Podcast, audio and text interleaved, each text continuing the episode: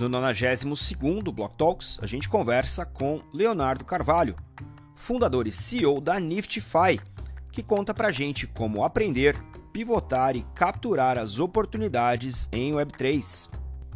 Eu sou Maurício Magaldi e esse é o Block Drops, o primeiro podcast em português sobre blockchain para negócios. As notícias que você ouve aqui não têm qualquer vínculo com o meu trabalho atual não configuram nenhuma forma de patrocínio, propaganda ou incentivo para o consumo e têm o foco exclusivamente educacional para o mercado. Então, pessoal, estou aqui com o Léo Carvalho, da Niftify, que vai contar para a gente quem ele é e o que ele faz com o blockchain. Léo, bem-vindo ao Block Talks, é um prazer ter você aqui. Fala, Magaldi, muito obrigado pelo convite, é um prazeraço e Sempre bom conversar de, de blockchain, desses assuntos, né? Como é que a gente chegou aqui. E o assunto, com certeza, a gente está empreendendo aqui porque somos apaixonados, né? E você, com, com as entrevistas que, que costuma fazer, é, com certeza aí tá, é, diverte muito fazendo isso. E vamos, vamos tentar deixar o assunto o menos filosófico possível. e, e, e ir para a parte de builders, né? eu sou engenheiro eletrônico. Eu, eu entrei para a faculdade em 2011 na Universidade Federal de Itajubá e me assustei, né? Me decepcionei um pouco ali com o curso de engenharia eletrônica. Não era um, um foco que eu queria seguir, não. E só que ao invés de mudar de curso, eu fui procurando outras coisas ali na faculdade para me envolver e aí eu me envolvi muito forte com o Centro de Empreendedorismo e é, com o estudo de startups e, e, tudo mais. Então, desde 2012 eu estava estudando é, o foco em inovação, né? É, tanto em desenvolver startups de, de, tecnologia, de hardware e tudo mais, mas também como aplicativo, modelo de negócio, tudo isso. E me envolvi bastante é, com o ecossistema, era, era, um, era um pessoal bem relacionado. Só que.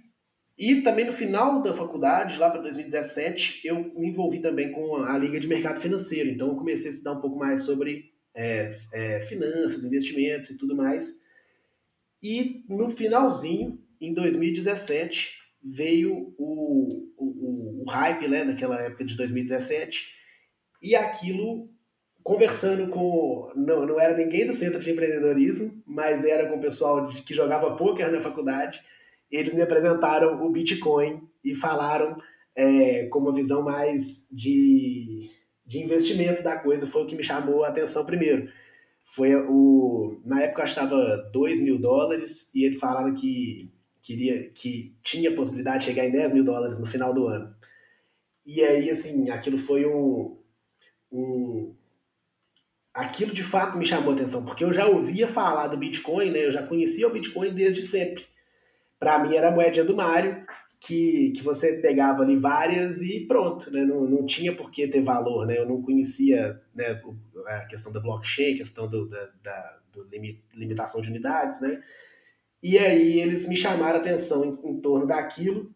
E aí, quando, pô, eu estava formando na faculdade e muito, uma pegada muito forte em empreendedorismo, com visão de investidor e conheci o Bitcoin. Então, aquilo ali foi fantástico. Eu já dei a win no finalzinho da faculdade ali, me formei e nem, nem procurei vaga de engenharia nem nada, não. Eu já é, voltei 100% para o ecossistema, é, voltei aqui para minha região aqui de Belo Horizonte, é, me conectei com, com o ecossistema aqui e aí eu, eu comecei minha primeira startup, que foi a Kryptonita, que era um copy trade de cripto.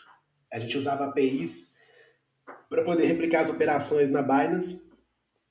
Só que a gente passou ali, né? a gente surgiu em 2018, bear market, não, nada tinha volume, não fazia sentido copiar as operações, não tinha como é, aquilo ali operar na época. Então a gente passou de 18, 19, até, até a pandemia ali, é, né, sem o negócio de fato vingar, porque foi um bear market, foi muito duro para abrir é, startup naquele, naquele período.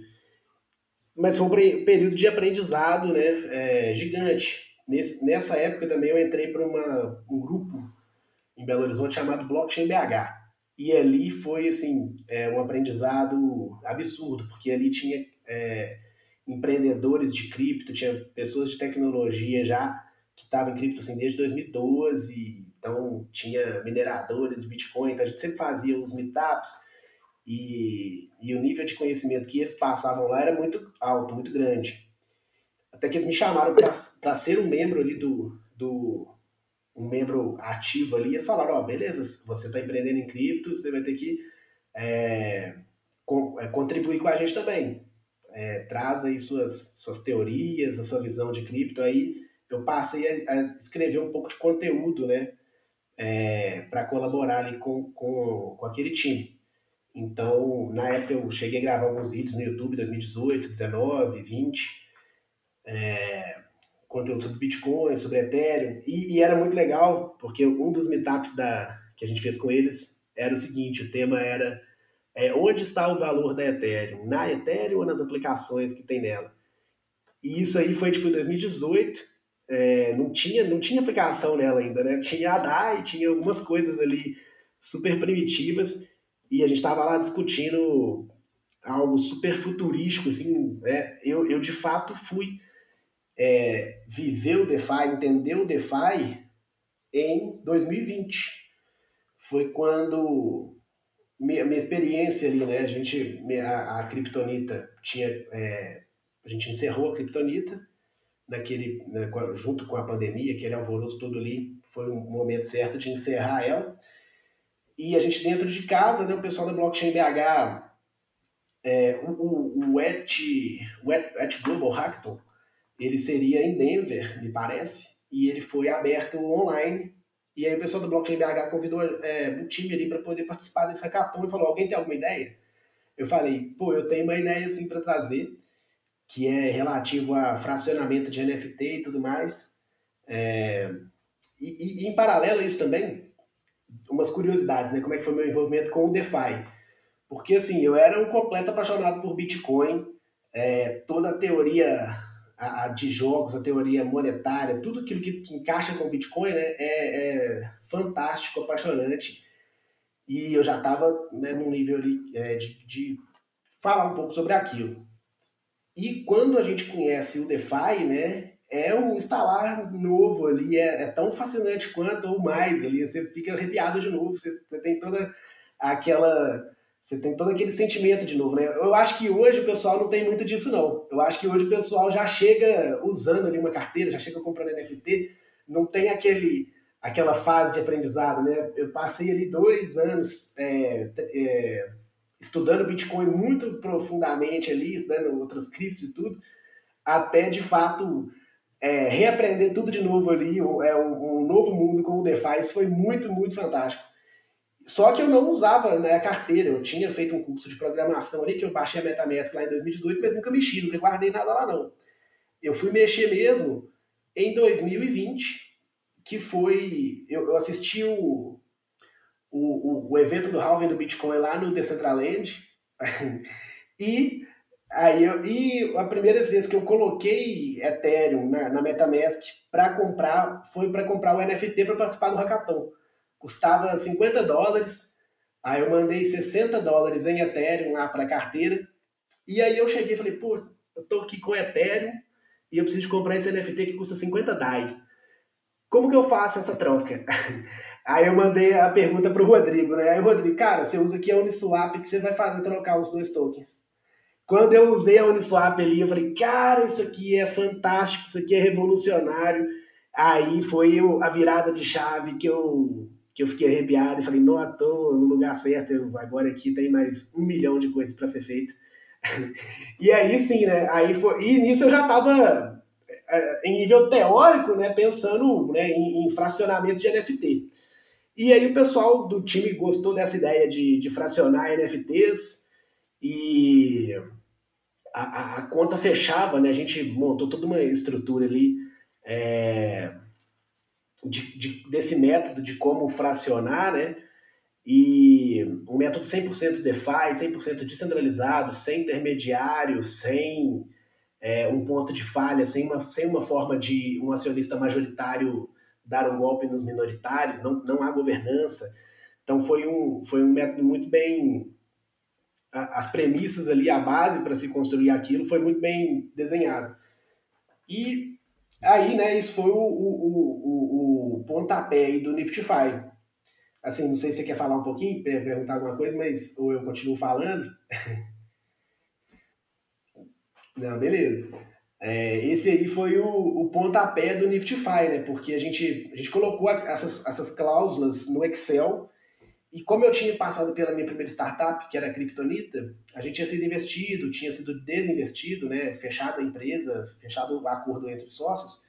Eu sabia que estava ali a resposta de como fracionar um NFT, né? Tava naquele acordo de acionista que eu fiz com, com os investidores, com meu sócio e tudo, tava ali o, o, os instrumentos que eu iria me basear para desenvolver o, esse smart contract. E aí, né, é aquele, é, é um princípio da, da Lex Criptografia, que o código é lei, né? E a gente pegou aquele as cláusulas de um acordo de acionista, tag along, drag along, direito de preferência, direito de governança, é, colocamos aquilo no Excel e fizemos uma tabelinha. O que, que a gente precisa para fazer? Eu preciso de tag along? Não. Eu preciso de drag along? Preciso. Eu preciso de, de governança? Não preciso. A gente pegou aquilo e fizemos lá o, o, a, o mínimo processo viável de se fracionar um NFT. E aí a gente é, escrevemos ali o, o, white paper, trazendo todo, todo esse embasamento. É, o white paper nosso é bem completo, bem completo mesmo, ele ficou muito bacana. E, e foi a partir dele que eu, né, eu não tinha um centavo para tocar o projeto. foi a partir do white paper, a gente perdeu o hackathon, não, não, não foi, não foi para frente lá no hackathon não, mas eu com o white paper escrito, né, eu, eu e Vinícius, a gente, nós ficamos ali um tempão escrevendo ele, ele deixando bem redondo. E foi a partir do white paper que eu ia convencendo as pessoas a ficarem no time ou a entrarem para o time aí e, e tocando o Niftify. E aí, acho que em agosto, a gente lançou o white paper em agosto de 2020. É, em outubro, a gente lançou o Smart Contract na Mainnet e teve ali a primeira peça fracionalizada em outubro de 2020. E aí, com essa primeira peça fracionalizada, a gente chamou o pessoal da escola cripto. É, a gente falou: Ó, oh, tem um negócio legal aqui para vocês, porque foi muito legal também na época lá com eles, porque eles estavam compartilhando muita coisa de NFT, compartilhando muita coisa de DeFi. É, eles foram, assim, é, o primeiro, primeira galera aí do Brasil ali, primeiro é, grupo ali que eu vi trazendo conteúdo de DeFi é, e NFTs. E isso que eu acompanhava bastante lá, é, alguns, alguns canais ali, assim, estava muito alinhado. E em paralelo àquilo, né, assim, durante o, só voltando um pouquinho, eu fui aprendendo muito sobre os projetos nesse período do hackathon, então a partir de abril de 2020. Balancer, Uniswap, Avi, eu fui aprendendo é, dessa galera toda a partir desse período. E aí e era onde e foi quando eles estavam passando esse conteúdo. Então assim, eu estava aprendendo no estudo sozinho e eles traziam ali na mesma semana um conteúdo daquilo. Então eu falei, cara, a gente tem que trazer essa galera é, para perto da gente. E a gente fez a proposta para eles, eles toparam, assim, né? Tiveram ali um período ali para estudar o que a gente estava fazendo, até entender e falar, pô, isso é legal mesmo. E aí foi o, o start do Niftify. É, o Niftify tem. Então a gente começou em abril, vamos dizer assim. A escola entrou com a gente em dezembro de 2020. Aí foi entrando mais pessoas, a gente lançou o, o, o fracionalizador, a gente lançou o marketplace. E, né, então assim, o, vou passar um, um overview assim, dos produtos que a gente tem relacionado a frações. Hoje, em fevereiro de 2023, a gente não está com esses produtos operacionais, não. A gente está com uma outra vertente para esse ano de 2023, depois eu posso até falar. É, mas assim, é o, o, início, né? Esse é o nosso início. É, quais, aí o que, que a gente fez? Então a gente era possível então gerar frações ERC20 lastreadas num NFT. E aí, a gente tem hoje, né, a, a gama de produtos relacionados ao fracionamento é, é o fracionalizador em si, a gente tem o CrowdPad, que ele é um, ele é um NFT crowdfunding. Você coloca um NFT à venda, por exemplo, por 100 Ethereums, eu posso dar um Ethereum, outra pessoa dá 10, outra dá 5, outra dá meia, outra dá 1, cada um dá um pouquinho, até juntar os 100 Ethereums que você quis. É, existe lá no Smart Contract, é super um crowdfunding mesmo. Lá dentro tem é, soft cap, é, hard cap, tem um monte de coisa muito legal também, só que isso é distraído ali para o usuário no front, vai bem mais simples ali, no fim das contas. Mas assim, é um crowdfunding mesmo, é, é um método bem bacana. E é, temos uma outra ferramenta que é o, o Rockpool. Na Rockpool, né, você junta diversas pessoas para comprarem um NFT que está vendo no OpenSea. Então, assim, é você compra, a pessoa junta para comprar qualquer NFT, né? Porque é, os NFTs eles estão na Ethereum em si, né? Então a gente faz uma pool também descentralizada, junta é, Ethereums aqui no, na nossa tecnologia, compra no OpenSea aquele NFT, aí sim o, o, o, fracionalizador atua e envia as frações na proporção que cada um pagou. É, uma outra operação que a gente tem, que a gente lançou, é o Rewards Hub. Esse está operacional porque ele é bem útil para a nossa sequência para esse ano. É, qual é a ideia dele? A gente, né, a gente sofreu no mercado, não foi, não foi fácil não no início, quando a gente falava de fracionar NFT, um CryptoPunk custava, sei lá, um Ethereum, duas Ethereums, e até estava 200 dólares. Então, assim, é, é, era o ápice do, dos NFTs. Na época, estava 200, 400 dólares, e, e ninguém entendia né, nem por que comprar um CryptoPunk. Fracionar um CryptoPunk fazia menos sentido ainda. e a gente tinha que explicar para todo mundo que era NFT, é, principalmente aqui no Brasil. Teve muito VC que a gente conversou, que os caras falaram, cara, vocês foram o primeiro projeto de NFT que a gente viu, é, que a gente passou a entender o que que, que, que, vocês, que, que, que é isso aí. Então, assim, na época tinha muito pouca coisa mesmo. E depois, né, é, as pessoas não, não viam o porquê de ter frações de NFT, principalmente porque o mercado se desenvolveu muito forte em torno das coleções, ninguém não fazia sentido ainda para ninguém fracionar o NFT. E aí uma das coisas que a gente fez, até para criar demanda, né, criar utilidade para as frações, foi esse Rewards Hub, que é uma ferramenta onde você cria uma campanha de staking, cria um, uma campanha de farming, e você pode usar como reward fração de um NFT. Então você compra um body de ape, sei lá, você é um projeto, é, você é um influencer ou alguma coisa, você compra um body de ape ou um NFT reconhecidamente caro né, e demandado, fracionaliza ele e fala, ó, quem fizer o staking desse, dessa outra NFT dessa coleção aqui e tal, é, vai ganhar frações de NFT, sei lá, 1% diariamente. É, ou quem fizer o staking do, do, do token RC20 aqui, ou do um LP token, vai ganhar frações desse body de E dá para fazer isso, inclusive, cross-chain. Então, assim, a gente tem uma visão de que é, é uma ferramenta legal para Layer 2, para outras blockchains, né, fazer a bridge de um body de por exemplo, fracionaliza ele, e usa ele para dar de reward para, sei lá, para quem usar o marketplace na rede deles. Então você atrai é, usuários é, né, para a sua rede, né, usuários que, que demandam um body de ape, né, que, que, que entendem o valor daquilo, você atrai para ativar o ecossistema de NFT da sua rede. Então, assim, esse aí é o conjunto de de tecnologias ali, de produtos que a gente tem relacionado ao fracionamento de NFT. É, só que hoje eles estão é, em pausa ali no, no, no, nosso, na nossa sequência de trabalho, aí, no nosso gama de produtos aí, porque o nosso foco, é, né, isso aí já, a gente já está há dois anos trabalhando com isso, e o mercado se desenvolveu muito em torno das coleções, né? Então, a gente, é, e assim, é fantástico de fato uma coleção de NFT, toda a mecânica financeira que tem ali por trás dela, né? tudo, tudo que dá para se construir ali. É... A burocracia é um pouco menor do que um ERC20, né? tem, tem, tem várias questões ali que a, a, burocracia é menor, mas as perguntas, né, as dúvidas são maiores, né, vamos dizer assim. mas é. Então, assim, tem, é uma vertente bem legal. Deixa eu explorar um aspecto você falou da, do fracionamento de um board ape e, e, eu queria entender um pouco como que funciona, talvez seja uma dúvida também do, do nosso público, né?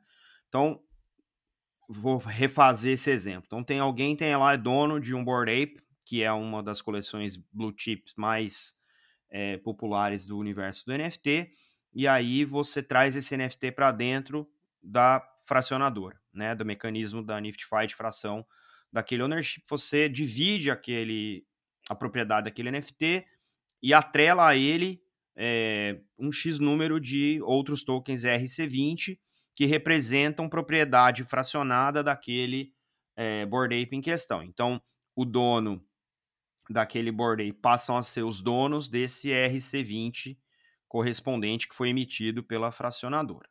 Né? Então, esse é o, seria o mecanismo de ida, vamos dizer assim. Né? Daí você tem, com esses outros tokens ERC20, você tem todo o mercado próprio deles, porque eu posso é, me desfazer deles vendendo para o dono original, para um novo dono, e esse mercado ele está ali representando a variação de preço do NFT mãe, né, que ancora esses outros tokens representativos dessa propriedade fracionada. Então, até aí, beleza. Acho que é um condomínio de donos ali do Bored Ape, né? Mas tem algumas coisas no token do Bored Ape, no IRC 721, que é o NFT do Bored Ape ali, seja mainnet ou seja cross-chain, acho que nesse caso talvez não, não tenha tanta relevância onde estão as frações. Mas uma coisa que eu queria que você comentasse é os direitos que o RC 721, o NFT que registra a propriedade daquele Bored Ape. Os direitos que são atribuídos àquele NFT, eles são herdados pelos tokens RC20. Eu vou dar um exemplo que passa na minha cabeça. Você tem lá um airdrop de ApeCoin, né? Então, o Yuga Labs vai depositar na sua carteira, que é dona daquele NFT do original do Bored Ape, 10 mil Ape Coins, que são os tokens do ecossistema Other Side, que é o jogo que vai vir aí do, do, do Yuga Labs para o universo do Bored Ape. Quando você tem essa atribuição de direito para aquele NFT naquela carteira que é holder daquele NFT, como é que vocês operacionalizam, se operacionalizam, ou o que seria necessário para operacionalizar esses mesmos direitos serem herdados, acho que herdados talvez seja a melhor palavra, talvez não, não sei, é, para esses tokens que foram, que agora são representação da propriedade fracionalizada. É, essa aí é uma grande questão que a gente lidou aí no, nesse, no, durante o boom do mercado, que foi quando as pessoas foram começando a, a engatilhar né, no, nos, nos contratos alguma utilidade. É, e aí é o seguinte, para isso tem que ser pensado, é, tem aquela composabilidade né, do, da Ethereum, né, dos, dos, contratos, aquilo tudo, depende de como é feito, depende de como a estrutura foi pensada. Olha só, deixa eu vou passar um resuminho de como que funciona a fracionalização para entender como que isso encaixaria com, com o claim de, de ApeCoin, por exemplo. Quando você fracionaliza um NFT, você define a regra, você falou, né? É, a, a, regra de entrada, né? É aquela de, de emitir as frações. Mas existe um processo reverso onde você tira o NFT de dentro desse, desse processo de fracionamento. E esse processo é muito simples. A verdade é que ele, você, quando você fracionaliza, você coloca esse NFT à venda. Então vamos supor que você comprou um body de ali por meia Ethereum, logo no comecinho, e você quis agora subiu de preço para dar naiva e agora ele você quer fracionar ele e você coloca ali um você tem que definir um, um, um, preço de saída quando você fracionaliza. Então vamos supor que você define que quer 100 etéreos no, na, na saída dele. Hoje o floor deve estar, sei lá, 70. E aí, é, o que, que acontece? Ninguém tem estímulo para comprar um Bored Ape por 100 etéreos, enquanto existem outros por 70 no mercado. E aí você emitiu ali frações daquele body de essas frações elas tendem a flutuar próximo ao floor, próximo ao 70. Então o valuation dessas frações tendem a flutuar ali próximo a 70. E aí o que, que acontece? Vamos supor que o, o, a Yuga Labs agora vai fazer um airdrop de 10 mil ApeCoin para quem tem um de Ape. Aí essa composabilidade importa. Se ela for fazer um, airdrop da seguinte maneira, ela analisa qual é o, o contrato que é owner de cada NFT e envia 10 mil ApeCoin para cada um deles. Se ela fizer isso, vai cair dentro do nosso o, o contrato de, de que é o owner desses, desses body apes vai ser o nosso contrato, o nosso smart contract, e ele não consegue receber esses 10 mil, esses 10 mil vão ficar perdidos. Porém, o que, que ela poderia fazer é, é cada ID tem o direito de fazer um claim de um de 10 mil ApeCoin. Então, se você fez com 3345, você só faz uma vez esse claim de 10 mil ApeCoin. E aí, o nosso 3346 está aqui fracionado.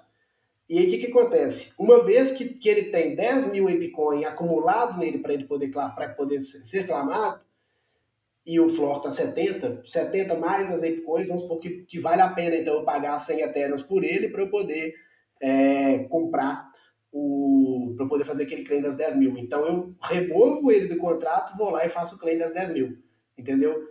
Então assim é basicamente essa que é a que é a estrutura principal, como, como a gente pensou, né? Depois a gente até chegou a, a desenvolver também um, um contrato de, de, governança de DAO Treasury, onde o token holder teria governança para poder fazer esse tipo de gestão, mas nunca é suficiente, porque sempre depende da outra parte fazer uma estrutura que, que vai se encaixar com aquele, com esse, com essa dependência, seja nossa, seja de outros smart contracts aí, né, é, que, que existem no mercado. Então, então assim, é isso que acontece, né? Então a gente depende de como que foi construído lá. Só que quanto mais utilidade se coloca, se atrela, ah, quem tiver o body ape pode ir num evento, lá, em Nova York. É, de novo, mais uma utilidade que cria maior, é, que valora ali o item e que cria estímulo para alguém é, comprar aquele, redeem, é, tirar o NFT do, do smart contract de fracionamento. Ou seja, é ótimo que criem-se utilidades para os NFTs, porque está agregando mais valor. E aí, né, a pessoa, talvez alguém comprou frações num valuation de 50. Uma vez que ele é redimado por 100, esse cara vai fazer ali 100% de lucro nessa operação. Então, você cria um, um mercado um, um, mercado secundário de, de, fra, de, de, de, frações, né, que tende a seguir o floor. E uma vez que, que, a, que o floor do NFT atinge o, o preço de, de reserva, aí sim tem esse estímulo aí dele ser redimado. Então é ou menos essa estrutura. E disso tudo que vocês construíram, enfim, de como o mercado realmente, você falou, né, mudou, até porque houve essa, vamos chamar assim de bolha, né, de NFTs, e, e hoje os NFTs estão sendo mecanismos aí de, de, promoção de marca, né, a gente viu alguns projetos é, serem é, bem-sucedidos do ponto de vista de marca, alguns oferecendo muitas lições aprendidas, por assim dizer, é, do ponto de vista de onde a gente está hoje no mercado, como é que vocês estão encaixando né, a Niftify nesse ambiente e como é que, é, dado é, a, a, funcionalidade né, mais core assim, da, da, da plataforma, como é que está sendo a resposta do mercado, tanto o mercado mais nativo, né, os degens, quanto do mercado mais corporativo que está começando a testar esse espaço. É, hoje, né, os produtos de fracionamento eles estão desativados, só que eles continuam ali operacionais. Então a gente que parou de dar suporte. O mercado precisa de dar suporte, né? Ah, surge um modelo novo de contrato que não, que não carrega, alguma coisa do tipo assim, né, no front-end. É, hoje está aparecendo de novo ali mais pessoas querendo fracionar, pedindo é, suporte para contratos novos que foram lançados recentemente. E a gente assim não, a gente não está trabalhando com fracionamento mais, nosso foco está justamente nisso, um aprendizado de mercado que a gente teve é, em torno do, do que que onde que está a tendência, né? Como que onde que, o, que os empreendedores, né? Os creators da creators economy, onde que eles estão vendo é, valor, né? E esse valor está em torno das coleções. A, a, a coleção de NFT ela é fantástica a gente sofreu muito no passado porque a gente estava trazendo, né, nossa estratégia de lançamento foi toda em trazer artistas famosos para fracionar um NFT um de um. E aí, né, então assim, ninguém tem a percepção de valor em torno desses NFTs, é muito complexo tudo isso. Então você tinha que criar, né, eles tinham que criar a demanda, fazer um marketing em torno daquilo, e não era um, um negócio bacana de, de, ficar trabalhando, né? Pô, tentar vender uma, uma obra em tese mais cara, fracionada, não, não, era, não era uma visão legal. E a gente viu é, um mercado facilmente, né, assim, fluindo, super fluido em torno das coleções. É, por quê? Porque As coleções, além de ter a arte, passou a, passou a ter o, o especulador de coleção. E aí isso aí é fantástico, né? Tem o royalty da venda secundária, todo aquele mecanismo que tem ali por trás de uma coleção é, é uma visão ali fantástica. E aí a gente é, vou até começar a falar um pouco do, do, do que, que é a nossa visão para esse ano agora, é que a gente percebeu que além de, né, mesmo com toda a tecnologia que existe em torno dos NFTs, né, o NFT Finance, todas aquelas as finanças que estão se formando, né, as tecnologias de lending, de tudo aquilo em torno dos NFTs, é, mesmo com toda essa tecnologia, a liquidez ainda é horrível. E quando a gente pega para ver, é um order, o, o, o, mercado Ethereum, né, no início ali, os primeiros contratos de, de trading eram order book, né, e eles eram super ineficientes, mesmo para é, RC20.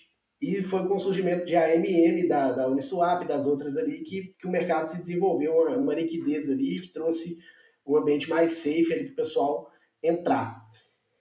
E aí, quando a gente olha para o mercado de NFT, é esse ambiente super ilíquido, né? O spread das ordens é na casa assim, de 20%, é, existe um monte de NFT à venda e pouquíssimas ordens de compra. É, Existem umas peculiaridades, né? Existem os NFTs mais raros e os NFTs do floor. Então a gente foi percebendo aquilo e o mercado percebeu aquilo. Quando a gente olha para o histórico de como esse mercado desenvolveu, é, é, incrível, porque e é muito legal de ver que a gente está né, tá acompanhando aquilo, está fazendo parte daquilo. O, a comunidade, eu vou até contar uma historinha. Quando o, o mercado, o OpenSea, né, é, o mercado deu aquela explosão da bolha de 2021. O OpenSea fez um tweet falando assim: como a comunidade pediu, agora a gente mostra o floor price das coleções. Quando o OpenSea soltou o floor price das coleções, o boom foi assim, é, é, exatamente o tweet com o boom do mercado. É o início do boom quando ele coloca o floor price. E isso foi até. Só que o OpenSea só permitia vender NFTs, né? É, e aí, quando veio o Lux Real no começo do ano passado, há um ano atrás, com Make Collection Offer, você criou o outro lado do order book. Então, assim, era, um, era tão primitivo que não tinha nem dois lados do order book, só tinha venda. E aí agora, aí passou, a partir do ano passado, surgiu ali o segundo lado, né, o lado de compra, limite. E aí é, passou mais um tempo, né, surgiram o, o, outros competidores, né, além do LuxRare, X2Y2, e passou a ter uma competição no mercado, aí surgiram os agregadores super focados no trader, é, na especulação em torno daquilo. Recentemente, seis meses, sete meses atrás, veio a SudoSwap, que já foi trazendo o conceito de AMM para NFTs, é, porém um conceito de AMM no formato Uniswap V3, né, que é aquele formato que você define o range que você quer fazer a provisão de liquidez. É, e aí a gente, olhando para isso tudo, a gente falou, pô, ainda está faltando um negócio no mercado que é a, a curva Uniswap V2, que é, que é a que permitiu toda a ascensão do DeFi, né, que é o X vezes Y igual a K. É, e aí a gente falou, pô, a gente, a gente quebrou a cabeça um pouco com aquilo, a gente fez um fork ali da, da Uniswap, permitindo você colocar NFT de um lado e Ethereum de, do outro. Então você provê liquidez é, de base para esses NFTs e essa curva X vezes Y igual a K, ela permite a precificação dos itens, né? Porque a gente não, não há precificação de itens é, na Uniswap V3. Na Uniswap V3 você define o range. A, a X vezes YK você não define o range, mas o preço vai do zero ao infinito. E, e você garante liquidez para isso. E aí a gente fez um fork, trouxemos essa, essa tecnologia, vamos lançar isso esse ano ainda. É, e a gente está lançando agora um marketplace chamado Superflip. E aí esse marketplace ele tem umas funções muito legais. A gente está começando com o modelo aggregator, sem a, essa, essa curva é, Uniswap é, V2 ainda nela, né? Então, com o aggregator, você consegue fazer o sweep, já coloca o NFT à venda na mesma operação, é, é, focado em floor, né? Focado no trading de floor. E aí, com, com o tempo, nós vamos lançar nossa. Então, a gente quer fazer o nome do Superflip primeiro, para depois lançar essa, essa curva né, de XYK para NFTs E uma coisa que é muito legal é que a gente gera o LP token. É, o SudoSwap não gera LP token.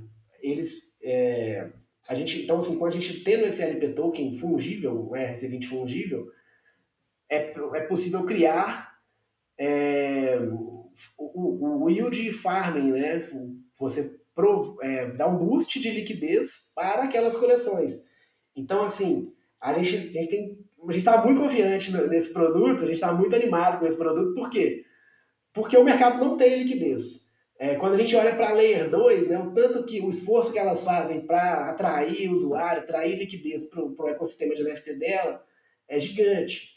E, e eles não conseguem fazer muita coisa mirabolante porque não tem tecnologia para isso. E a gente acha que essa tecnologia nossa vai ser, sim, é um divisor de águas, porque, sei lá, Avalanche, ela vai poder fazer um, um farming, né, sei lá, distribuir a VAX para todo mundo que provê liquidez em 300 coleções diferentes. Então você atrai a liquidez para aquilo, você cria, você fortalece aquele mercado. Então, assim, é... e sem contar a experiência de usuário, porque uma vez que tem liquidez, você pode fazer uma negociação a mercado de compra ou uma negociação de venda. Hoje não há negociação de venda a mercado. As negociações de venda a mercado, que é o Accept Offer, né, da Make Collection Offer ali, elas são horrorosas. É, o spread delas é, é gigante, é, é, são pouquíssimas ordens. Então a primeira é até 20%, é até razoável 20%, mas aí você vai, você quer fazer 5%, é 50% de, de spread, é, assim, é muito, é, muito fraco mesmo a liquidez. Então, assim, e como que isso se conecta com a nossa visão lá do passado, né? A nossa visão era sempre de é, tecnologias de liquidez, né? A, o fracionamento é uma tecnologia de liquidez em torno de um NFT único. E ele né, tem, todo, tem todo uma dinâmica ali que, que é inviável criar uma liquidez em cima do absurdo, em cima de algo que talvez não tenha valor. Agora, em cima de, das coleções de NFT, onde as pessoas já estão percebendo o valor, o valor especulativo daquilo e tudo, é, a gente está criando agora, está trazendo uma solução de liquidez e é uma solução DeFi, é uma solução de liquidez DeFi. É, é, é ela, ela, todo o RC721 ele é convertido em RC20 aqui né, na, na nível tecnológico e ele pode comunicar com composabilidade com tecnologias de DeFi. Por exemplo, a OneInt, é, o, o, o router dela vai poder passar por nossas pools. Então, assim, a gente não está mais falando de liquidez de DeFi, agora a gente está falando de liquidez de, de, NFT, agora a gente está falando de liquidez de DeFi, né? Volume de DeFi, porque a, a OneInt ela quer dar o melhor swap para o usuário dela. E, esse, e ela faz aquela arbitragem no, no roteador dela. Esse roteador dela pode passar por nossas pools, entendeu? Então, é, é, um outro atrativo aí de liquidez e de volume né, muito legal que a gente tem em todo esse produto. Então, assim, estamos animados. Muito doido. Não, e, e cara, assim, é, é, se você parar para pensar que não tem fora do ambiente cripto tecnologia para oferecer liquidez para ativos ilíquidos, como você acabou de descrever, não tem. Finanças tradicionais não conseguem fazer isso, né? É, o, o, mercado financeiro digital ainda não consegue fazer isso. E você, com composabilidade, que é uma característica nativa das blockchains programáveis, você faz. Então, acho que é um destravamento. E aí, cara, assim, na minha cabeça de ex-bancário, eu já, já me joga na, na, na cabeça quais são as classes de ativo com baixa liquidez que poderiam ser digitalizadas, fracionadas e ganhar liquidez no mercado de provimento de liquidez desse tipo para melhorar a liquidez de vários segmentos da economia. Entendeu? Então, assim, desdobramento, o desdobramento que eu vejo, né, na minha mente simplista, é, no lugar de um macaquinho pixelado ou de um punk pixelado aí, nós estamos falando de classes de ativo que são tipo obras governamentais, que são altamente imobilizadas e ilíquidas. Nós estamos falando do orçamento de saúde nacional, por exemplo, que é um, que é um problema para a distribuição e que não tem é, escoamento. Você pode estar tá falando de é, obras, inclusive, eu estou falando de obras porque real estate é um, é um dos mercados mais ilíquidos do mundo quando você fala de grandes empreendimentos, né? É, e você também pode baixar a, o ponto de entrada do mercado. E aí você democratiza o acesso a essas classes de ativo também, né? Então, puta, muito bacana e eu acho que é, vocês estão só arranhando a superfície. Você está empolgado com o que você pode fazer com as figurinhas, mas na segunda, terceira derivada desse negócio tem um mercado gigantesco que talvez possa ser altamente disruptado de uma maneira que nem o próprio mercado ainda não conseguiu alcançar. Então, eu fico muito empolgado com esse tipo de inovação e desenvolvimento, porque os desdobramentos a gente joga para o mundo, né? E depois a gente descobre quem no mundo vai usar esse treco. Então, pô, puta, parabéns pelo, pelo, pelo progresso aí do, do raciocínio e, cara, vamos, vamos ficar de olho nesse, nesses lançamentos aí, porque eu acho que isso tem é, muito desdobramento bacana. E, cara, assim, pra gente encerrar, né? Você que tá já aí desde o desde do, do, do nascer do tema NFT, né, envolvido com, com segmento e tal. É, para quem está começando agora, que dica que você dá assim para a pessoa é, tomar pé das coisas? Tem alguma literatura? Tem algum é, podcast? Tem algum, pelo amor de Deus, não, mas vídeo no YouTube? É, o que, que você recomenda, assim, sei lá, duas, três fontes obrigatórias para a galera que está começando a se interessar por esse segmento. Talvez que tenha até alguma experiência em cripto em si, mas que talvez não tenha tido exposição a NFTs, ou por falta de oportunidade, ou por preconceito, ou tá curioso, mas tem medo de ser criticado nos círculos maximalistas que eles frequentam. Só um comentário, né, da, daquele, daquele final seu. É, a gente vê, né, o mercado NFT hoje, um, um, finanças livres, né, com o surgimento ali de inovação e experimentação. Então a gente está fazendo toda uma experimentação com a figurinha, né?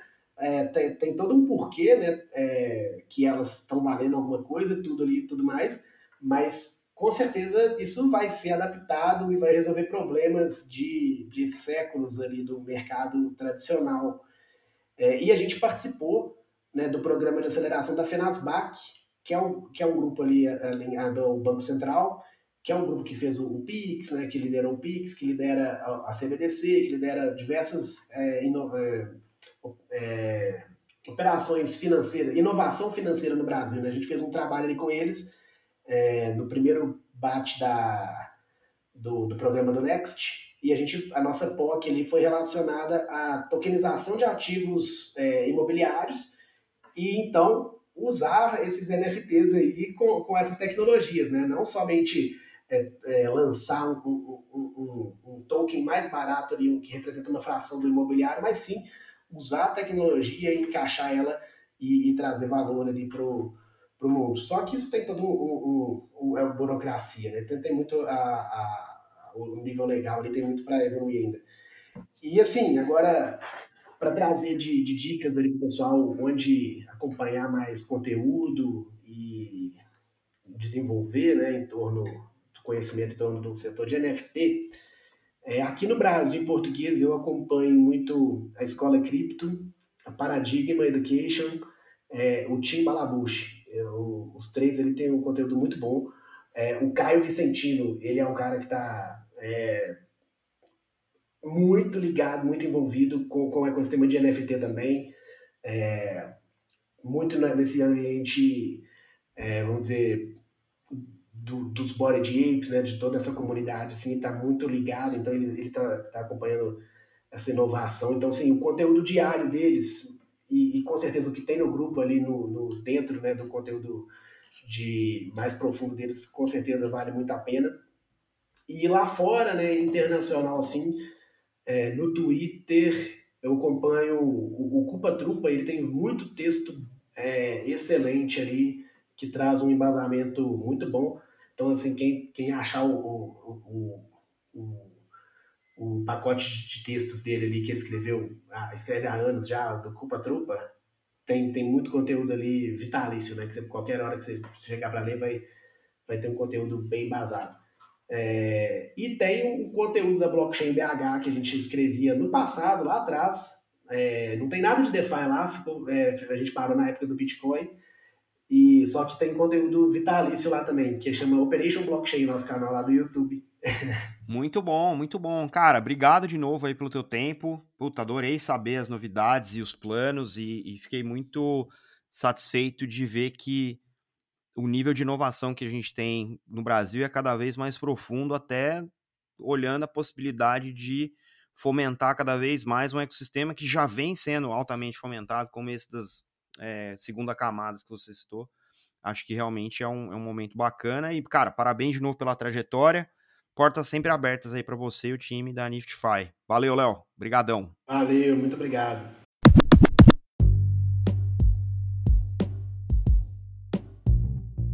Você pode ouvir o Block Drops Podcast através do Anchor FM, Spotify, Google Podcasts, Apple Podcasts, Febraban Tech e Colab. Entre em contato conosco através do Instagram, Block Drops Podcast, do Twitter em Block Drops Pod e pelo e-mail blockdropspodcast@gmail.com.